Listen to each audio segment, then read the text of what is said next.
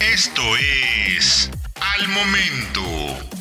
La mejor información en el formato de audio para que no te pierdas un solo detalle de lo que está sucediendo justo ahora en el mundo de los autos. Amigos de Slots de Autología, ¿cómo están? Yo soy Fred Chabot. Hoy les voy a hablar del Jetta 2022, que ya tiene precios y versiones confirmadas para México. Además de tener un análisis completo contra sus rivales más directos, los que más se venden del segmento. ¿Cómo queda posicionado? Bueno, acompáñenme. Ahora que ya finalmente están los precios y versiones del nuevo Jetta 2022, sabemos que el incremento en el precio fue realmente ligero y también que llegan nuevas versiones, porque de momento salen de la gama tanto el R-Line como el Highline en favor del nuevo Jetta Sportline. Sí, ahora así se llamará el Jetta más costoso antes digamos de el GLI, que siempre ha sido el referente. El Jetta 2022 mantiene muchos atributos que lo hacían uno de los mejores sedanes compactos de México, pues además del equipamiento que siempre es muy valioso, sigue siendo dinámicamente uno de los grandes referentes, cosa que nos parece todavía más importante. El Jetta Trailline arranca en números cerrados en 380 mil pesos y es el único de la gama que se puede combinar con caja manual, pues todos los demás se asocian exclusivamente a una Tiptronic, también de 6 marchas. Esta versión del Jetta es competitiva con el equipamiento de confort y conectividad integrando pantalla táctil de 6.5 pulgadas con conectividad a Android Auto y Apple CarPlay, llave inteligente con acceso y arranque por botón y mandos al volante y hasta sistema Start-Stop. Desde esta versión ya contempla cuadro de instrumentos digital, algo que se tenía antes solamente en el Highline, así que ojo, pasa de la versión exclusivamente de la versión tope de gama hasta la más eh, eh, accesible. Y además tiene también el motor 1.4 litros turbo de 150 caballos de fuerza, que ya sabemos que es uno de los más modernos y eficientes del segmento, uno de los más efectivos en general. Pasando al Jetta Comfort Line, que hay que decirlo, nos parece que es una de las mejores compras de la gama, incluso la mejor, por contenido y precio. Ojo, números cerrados, 435.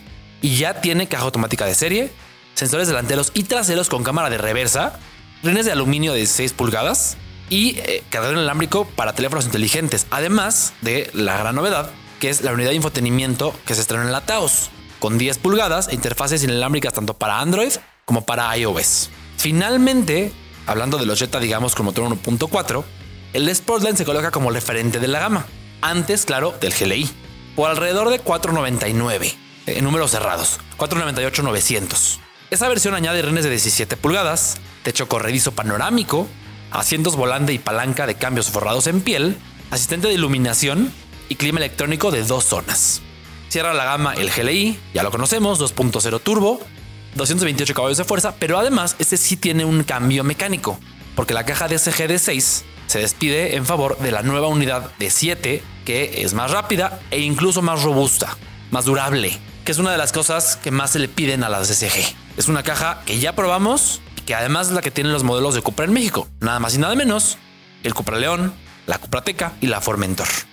Y bien, hay que pasar a sus rivales. Hablando del Jetta como uno de los autos más vendidos de su segmento y del mercado, es importante ver cómo queda con autos que también han sido muy populares, como el Kia Forte, Mazda 3 y el líder de ventas indiscutible, que es el Nissan Sentra. El Forte, el compacto más accesible de México partiendo desde 351,900. Son precios casi del segmento inferior de subcompactos, pero ojo, que además ya tiene rines de aluminio, pantalla de 8 pulgadas, eh, con interfaces móviles, cámara de visión trasera. Y dinámicamente las versiones 2 litros cumplen, pero no se acercan a los estándares de refinamiento, calidad de marcha y hasta desempeño de los mejores del segmento, del, Jetta, del Mazda 3, por ejemplo. A costa también de, como decíamos, ser uno de los más baratos. Las versiones más completas del Forte nos parecen la mejor compra, porque desde un GT Line de 456-900 se tiene equipamiento muy completo, con asistencias avanzadas a la conducción incluyendo monitoreo de punto ciego, atención al conductor, evasión de colisión frontal con frenado de emergencia y alerta de abandono y seguimiento de carril. Además de tener ya tecnología como la pantalla de 10.25 pulgadas, con carga e interfaces inalámbricas, paletas al volante, sistema de sonido Harman Kardon, entre muchas otras. Luego pasamos al GT, que ya tiene otro motor y que nos parece el más recomendable de la gama. Es un 1.6 turbo, ya lo conocemos muy muy bien, 201 caballos de fuerza y caja automática de doble embrague de 7 relaciones como la del Jetta GLI mantiene el equipamiento de tecnología y seguridad, pero ese motor le da reacciones muy agradables, además de tener una suspensión posterior multibrazo para controlar la potencia. Queda un escalón por debajo del GLI en desempeño o precisión, pero cuesta prácticamente 100 mil pesos menos, lo que lo vuelve una alternativa que debe considerarse. Seguimos con el Mazda 3 Sedan, que es uno de los habituales líderes cada que hacemos test técnicos, pruebas de alce y en general análisis comparativos, tanto por su comportamiento dinámico, motorización y excelente calidad interna. Haciendo a un lado a las versiones deportivas, el Mazda 3 es el más potente del grupo con diferencia, pues su motor de 2.5 litros se queda en 186 caballos de fuerza y en nuestras pruebas ha acelerado a 100 en 9.6 segundos, contra por ejemplo los 10 cerrados de un Jetta o los más de 12 de un Forte 2.0, aunque lejos todavía de los 8.2 de un Forte GT y los menos de 7 de un Jetta GLI. Desde la versión de acceso del Mazda 3 por 384-900, la calidad de materiales es sobresaliente y el equipamiento muy completo, con renes de aluminio, pantalla de 8.8 pulgadas con Android Auto y Apple CarPlay, luces LED o llave inteligente. Aunque el que nos parece más atractivo por un precio contenido es el e-Gran Touring de 454-900, con asientos de cuero, head-up display, renes de 18 pulgadas, cámara de reversa. En lo que se queda atrás respecto al Forte o al Centra es en las ayudas de conducción, pues solamente tiene monitoreo de punto ciego y alerta de tráfico posterior en cruce. Hay que mencionar que pronto llegarán a México dos motorizaciones más que prometen hacerlo más interesante, como el Mile Hybrid, con seguramente mejores consumos, y el 2.5 turbo y tracción integral, que ya se ofrece en el hatchback. Tan rápido como un Jetta GLI, aceleraciones en torno a los 7 segundos, pero el enfoque es muy distinto, más al confort que a la deportividad. Y cerramos por orden alfabético con el Nissan Sentra, que es el sedán compacto más vendido del segmento y el más vendido del mercado, lógicamente, con una nueva generación que llegó hace dos años, pero que sigue muy vigente y una mejora sustancial en equipamiento, calidad percibida, seguridad y comportamiento dinámico. El Sentra arranca desde 363.900 en una versión Sense ya muy completa, pero se puede acceder a una SR, que nos parece la mejor compra, por 479.900, ya con sistema de sonido Bose, asientos de piel, quemacocos y ayudas de conducción como frenado de emergencia, alerta de colisión frontal y monitor panorámico del auto.